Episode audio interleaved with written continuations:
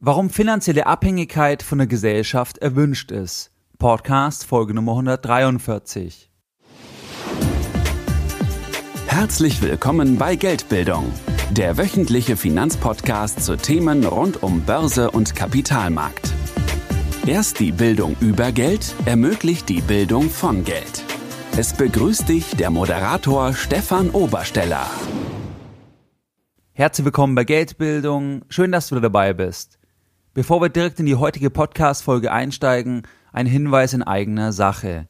Jeden Sonntag versende ich an mehrere tausende clevere Geldbilder meinen wöchentlichen Geldbildung Newsletter. Das Ganze seit etwa zwei Jahren. In diesem Newsletter erfährst du Dinge, die du nicht in diesem Podcast erfährst. Zum Beispiel gehe ich in dem Newsletter auf aktuelle Themen ein. Zum Beispiel den Brexit haben wir besprochen. Ich gehe auch auf private Anlageentscheidungen ein oder auf Erfahrungen, Begegnungen, die ich unter der Woche gemacht habe. Das heißt einfach weitere Informationen, die dich unterstützen bei deiner Geldbildung, die du nicht in diesem Podcast erfährst. Wenn du noch nicht dabei bist, dann gehe jetzt auf geldbildung.de und trage dich dort auf der Startseite kostenfrei für meinen Newsletter ein. Das Ganze ist auch unverbindlich, das heißt, du kannst dich jederzeit auch von diesem Format wieder austragen. In der heutigen Podcast Folge Nummer 143 möchte ich mit dir über das Thema sprechen, warum finanzielle Abhängigkeit von der Gesellschaft erwünscht ist. Das Thema ist mir gekommen in der Reflexion über die Dinge, die uns gesellschaftlich eigentlich als ideal vorgelebt, vorgestellt, präsentiert werden. Überwiegend natürlich durch Medien, durch Radiostationen, durch Zeitungen, Zeitschriften, aber auch durch unser Schulsystem. Was wird uns hier vorgestellt? Was wird uns als ideal, als erstrebenswerter Weg verkauft? Überwiegend sind es doch Dinge wie ein Eigenheim, ein sicherer Arbeitsplatz, eine Betriebsrente, dass wir ein eigenes Auto kaufen können, dass ein neues Auto wichtig ist, dass Reisen toll sind, wichtig sind, dass Reisen uns glücklich machen. All diese Dinge werden uns doch medial vor allem als erstrebenswert verkauft. Was ich mich in Vorbereitung auf diese Podcast-Folge gefragt habe, warum werden eigentlich niemals Dinge über Geld thematisiert oder selten? Warum wird eigentlich kaum in den Mainstream, in den öffentlichen, in den sehr, sehr reichweitenstarken Medien, warum wird hier nicht besprochen, wie jemand in 10, 15, 20 Jahren zum Beispiel finanziell unabhängig werden kann?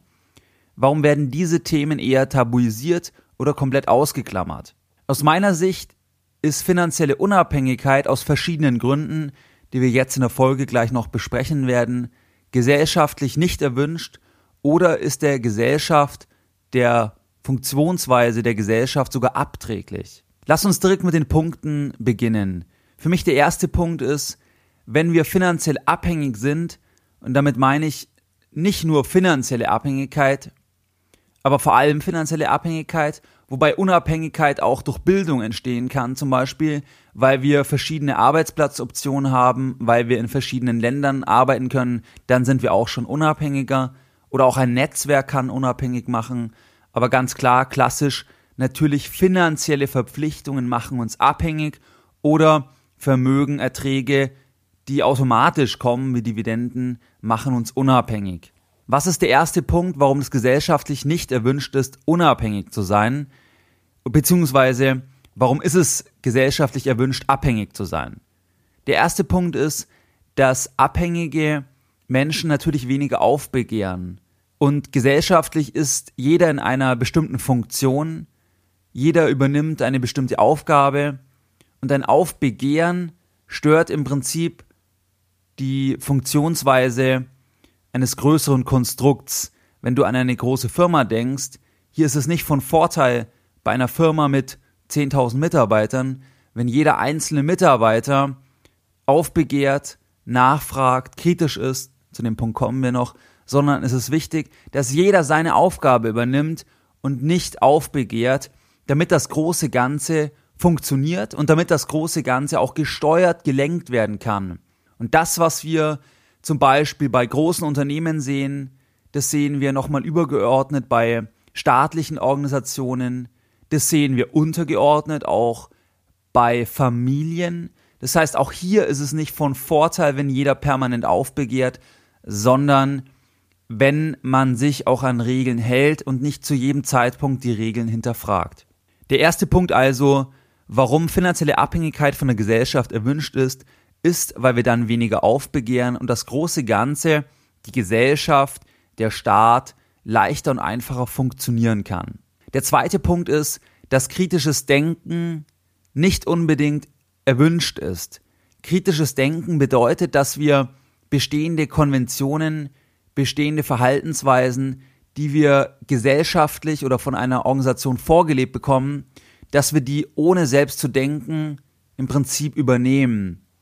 Das ist nicht unbedingt gewünscht, dass wir das hinterfragen und kritisches Denken setzt stets Freiheit voraus.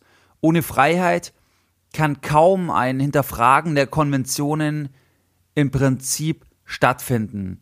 Es ist nicht unbedingt immer an finanzielle Unabhängigkeit geknüpft, aber in jedem Fall muss dieser jemand, der frei denken kann, der kritisch denken kann, der muss Abstand zu den Dingen haben, der muss über den Dingen stehen, nur dann kann er im Prinzip bestehende Dinge hinterfragen. Ansonsten steckt er mittendrin und ihm oder ihr fehlt der Abstand, die Verhaltensweise zu hinterfragen. Beispiel. Wenn jemand sich überlegt, was für einen Sinn macht es, jeden Tag eine Stunde, zwei Stunden zu pendeln zu einem Arbeitsplatz, um dort eine Tätigkeit auszuüben, die ich vielleicht auch remote von zu Hause aus ausüben könnte.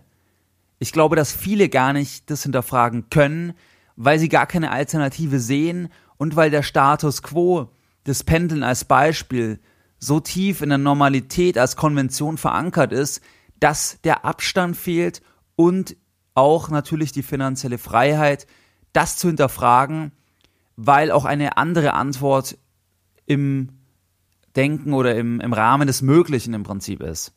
Der zweite Punkt also ganz klar, dass kritisches Denken die Freiheit voraussetzt und dass kritisches Denken auch wieder schlecht ist für das Funktionieren einer Gesellschaft, wenn es zu viele praktizieren, weil dann viele vielleicht neue Wege einschlagen. Was ist der dritte Punkt? Der dritte Punkt geht im Prinzip Hand in Hand mit den anderen Punkten. Der sagt einfach aus, meiner Meinung nach, dass finanzielle Abhängigkeit der einzelnen Bürger für Stabilität im Gesamtsystem sorgt, weil deren Entscheidungen planbarer sind.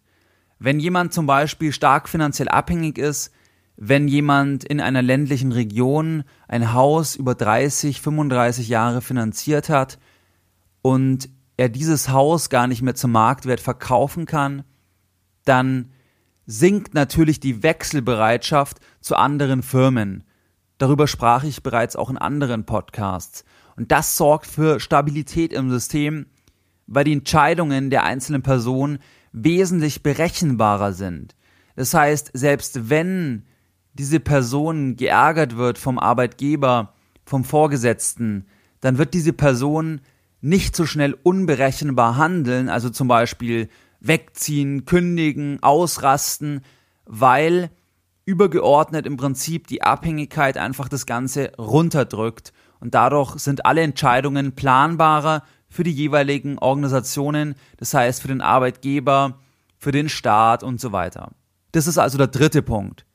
Der vierte Punkt, es lassen sich aus meiner Sicht bei abhängigen Menschen oder wenn fast alle abhängig sind, dann lassen sich leichter profitable Strukturen von Konzernen aufsetzen.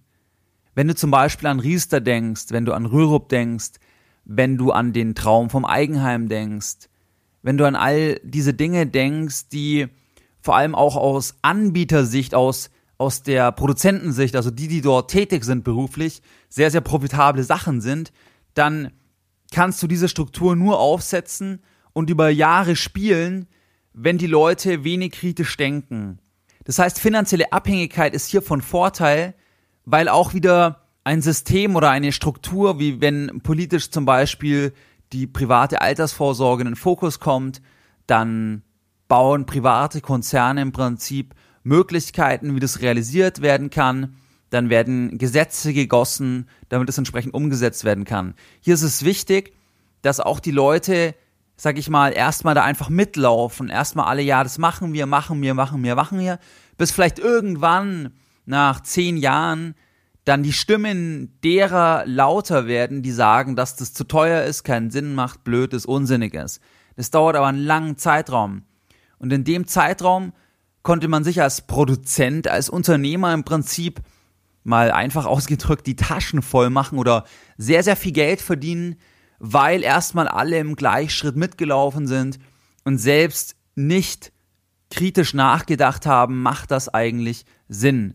Und wenn die meisten finanziell abhängig sind, dadurch weniger kritisch denken, weniger frei sind, weniger aufbegehren, stabiler im System unterwegs sind, weil berechenbarer, sage ich mal, handeln, dann funktioniert sowas einfach länger. Dann kannst du so eine Sache über 10, 15 Jahre halten, obwohl es auch viele kritische Stimmen gibt. Was ist der fünfte Punkt? Der fünfte Punkt, warum finanzielle Abhängigkeit von der Gesellschaft erwünscht ist, ist für mich der Punkt, dass die eigene Verhandlungsposition in der Abhängigkeit sinkt. Das heißt, je abhängiger ich bin, desto geringer ist meine eigene Verhandlungsposition gegenüber allen Anspruchsgruppen. Desto weniger fordere ich gegenüber dem Arbeitgeber, das hängt eigentlich auch wieder mit dem Punkt, wir begehren auf zusammen, aber auch desto weniger wehre ich mich zum Beispiel juristisch gegen Sachen, die vom Staat kommen, von Behörden kommen, weil meine Verhandlungsposition klein ist, weil die niedrig ist, weil ich mich selbst klein mache weil ich auch gar nicht die finanziellen Möglichkeiten habe, zum Beispiel zum Gegenschlag auszuholen, weil ich vielleicht auch gar nicht die Möglichkeiten kenne, die ich nutzen kann. Es hat ja nicht immer etwas mit Geld zu tun, sondern es kann auch etwas mit Bildung zu tun haben. Wenn mir die Bildung fehlt, meine Möglichkeiten zu kennen, dann kann ich auch nicht entsprechend antworten, zum Beispiel für meine Rechte eintreten, weil ich mir meiner eigenen Rechte gar nicht bewusst bin. Was ist der sechste Punkt und damit der letzte Punkt? warum finanzielle Abhängigkeit von der Gesellschaft eigentlich erwünscht ist. Das ist für mich der Punkt, dass wir im Prinzip ersetzbarer bleiben. Wenn wir in der Abhängigkeit bleiben, nicht selbst weiterdenken, nicht selbst an unserer Verhandlungsposition arbeiten, dann können wir extrem schnell ersetzt werden. Ich denke mir das oft bei Leuten, die heute zum Beispiel Taxi fahren oder die in einem Supermarkt arbeiten, überhaupt nichts gegen die Menschen, nur gibt es einfach Entwicklungen, die erkennbar sind, dass diese Jobs langfristig in der Form nicht mehr oder nur noch viel weniger gebraucht werden. Und wenn ich jetzt in dieser Position bin und dort eigentlich nicht weiter schaue, nicht schaue, was kann ich sonst noch machen, dann werde ich extrem ersetzbar.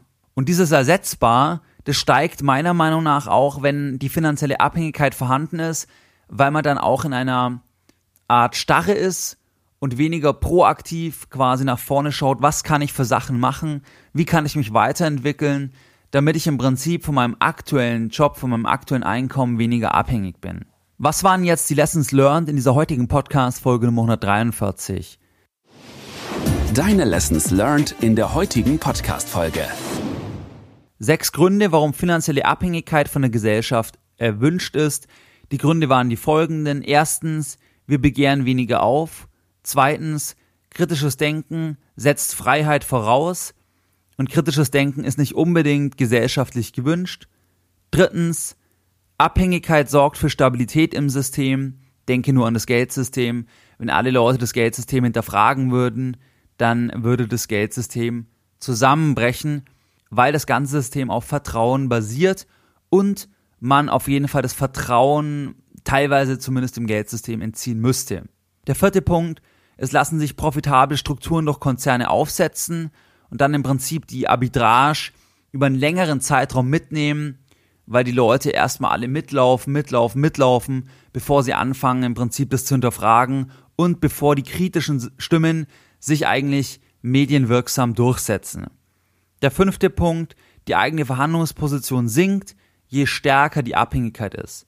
Der sechste Punkt, wir werden insgesamt ersetzbarer und auch das führt dazu, dass die Verhandlungsposition sinkt, dass im Prinzip wir gar nicht mehr kritisch denken können und dass wir gar nicht mehr aufbegehren. Wie du es gewohnt bist, möchte ich auch die heutige Podcast-Folge Nummer 143 wieder mit einem Zitat beenden und heute ein Zitat von Benjamin Franklin.